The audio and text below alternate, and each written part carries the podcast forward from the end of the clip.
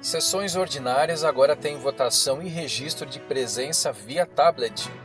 Mesa diretora faz nova reunião para definir comissão de ética e outras mudanças. Vereadores trazem novidades de Brasília. E saiba como foi a sessão ordinária da última terça-feira, dia 18 de maio. Estes são os assuntos desta edição do Boletim da CMO, o podcast que traz um resumo semanal de tudo o que rolou aqui no Legislativo Osasquense. Olá, pessoal. Nós somos os repórteres da Câmara Municipal de Osasco, Daniele Simões e Maurício Viel. Começamos falando sobre tecnologia. Sim, Maurício, o Legislativo entrou para a era digital e adotou o uso de tablets nas sessões plenárias, medida que vai garantir muito mais agilidade e eficiência. A nova tecnologia começou a ser usada pelos vereadores na sessão desta terça-feira, dia 18, através de reconhecimento facial. Exatamente. Os benefícios são muitos e facilitam desde o registro de presença dos parlamentares até mesmo a votação das proposituras. O técnico Wagner Júnior, um dos responsáveis pela implantação do sistema, explicou à equipe da TV Câmara Osasco como funciona essa moderna ferramenta. Não vai ter mais a utilização de papéis. E também as sessões vão ser muito mais rápidas porque vai ter o painel de votação e o sistema de leitura. Tudo isso num tablet que o vereador consegue acessar lá e ele mesmo consegue mexer. Quando ele loga no sistema, no painel vai aparecer que ele está presente. Na partir do momento de votar, se ele vota sim, aparece verde o nome dele. Se ele vota não, aparece vermelho. Se ele se abstém, aparece em azul. Então tudo isso é mostrado no wall. Tudo simples e prático. E por falar em votação, mais uma vez a sessão ordinária desta semana foi bastante produtiva, com a aprovação de cinco projetos em primeira discussão. Os vereadores também aprovaram indicações e moções, com vários debates em plenário. Apresentaram moções os vereadores Josias Dajuco, Julião, Joel Nunes, Pelé da Cândida e Adalto Totô. Um dos destaques foi a moção de pesar pela morte do prefeito de São Paulo, Bruno Covas. Bruno Covas morreu no último domingo, aos 41 anos, vítima de um câncer contra o qual lutava desde 2019. O vereador Josias da Juco falou sobre a postura de Covas, que nunca se entregou à doença e trabalhou até seus últimos dias de vida. A gente via no dia a dia a força que seu filho trazia para aquele pai. Mesmo lutando contra um câncer, ele não abandonou a missão dele, que era estar na política. Quando também ele esteve doente, ele levou a sua casa, levou a sua cama para dentro da prefeitura. Nos deixou a lição que se nós recebemos uma missão, nós temos que encarar até o último dia da nossa vida. Também na última sessão, os parlamentares alertaram sobre a importância que as políticas públicas têm para conscientizar a população sobre o problema da violência e abuso contra crianças e adolescentes. Foram muitas reflexões sobre o Dia Nacional de Combate ao Abuso e à Exploração Sexual de Crianças e Adolescentes.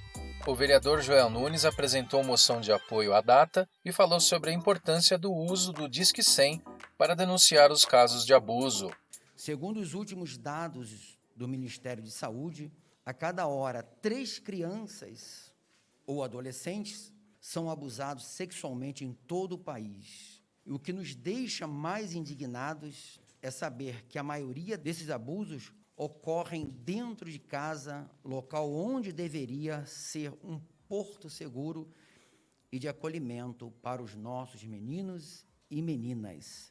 A vereadora Elza Oliveira destacou o trabalho de órgãos municipais e entidades civis na conscientização sobre o tema. Não podemos deixar essas discussões, é uma política pública extremamente importante. O Conselho Tutelar faz um papel fundamental. Temos agora a Secretaria Executiva da Juventude, que também trata desse assunto, e nós precisamos trazer aqui a discussão cada vez mais sobre esse tema. Já a vereadora Ana Paula Rossi explicou que essa temática tem que ser lembrada o ano todo. É um tema pesado, mas muito presente na nossa sociedade. Atinge todas as classes sociais, não faz distinção de classe social, de segmentos, e às vezes a gente acha que está distante da gente. E eu acredito que uma das formas da gente garantir a proteção das nossas crianças é através da informação, mas todos precisamos ter consciência e responsabilidade de que a gente tem que trabalhar com isso e lutar contra isso diariamente. E já que estamos falando em proteção à infância e juventude, é importante destacar aquela viagem a Brasília que aconteceu na semana passada e rendeu muitos frutos. É verdade, a gente prometeu que traria a repercussão dessa viagem no último episódio deste podcast. Lá em Brasília, o presidente da Câmara de Osasco, Ribamar Silva, e os vereadores Fábio Chirinhã e Carmônio Bastos conversaram com a ministra da Mulher, da Família e dos Direitos Humanos, Damares Alves. No encontro foi feito um convite para que a ministra participe de um evento do Conselho Municipal dos Direitos da Criança e do Adolescente de Osasco, que acontecerá em junho.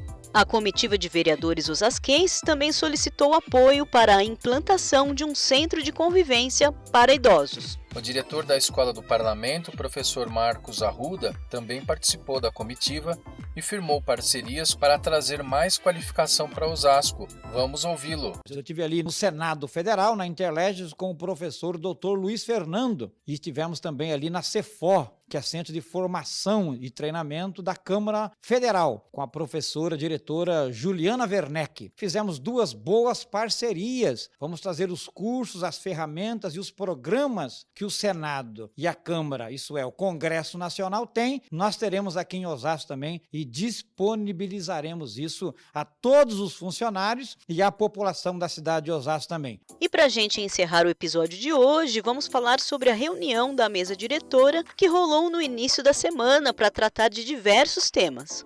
Exatamente, os vereadores que compõem a mesa diretora debateram a revisão do regimento interno da Câmara, a instalação da Comissão Permanente de Ética e Decoro Parlamentar e a nova regulamentação das frentes parlamentares.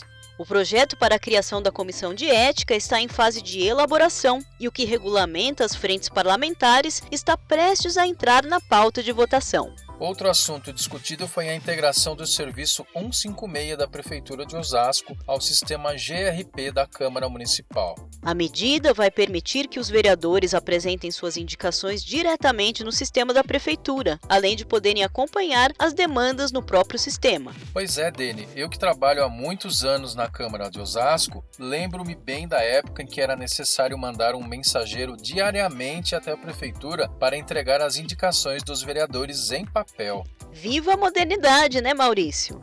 É isso aí, pessoal. O boletim da CMO termina aqui. Não se esqueça de acompanhar a gente pelas redes sociais. A gente agradece demais a companhia de todos. Um abraço virtual e até a semana que vem.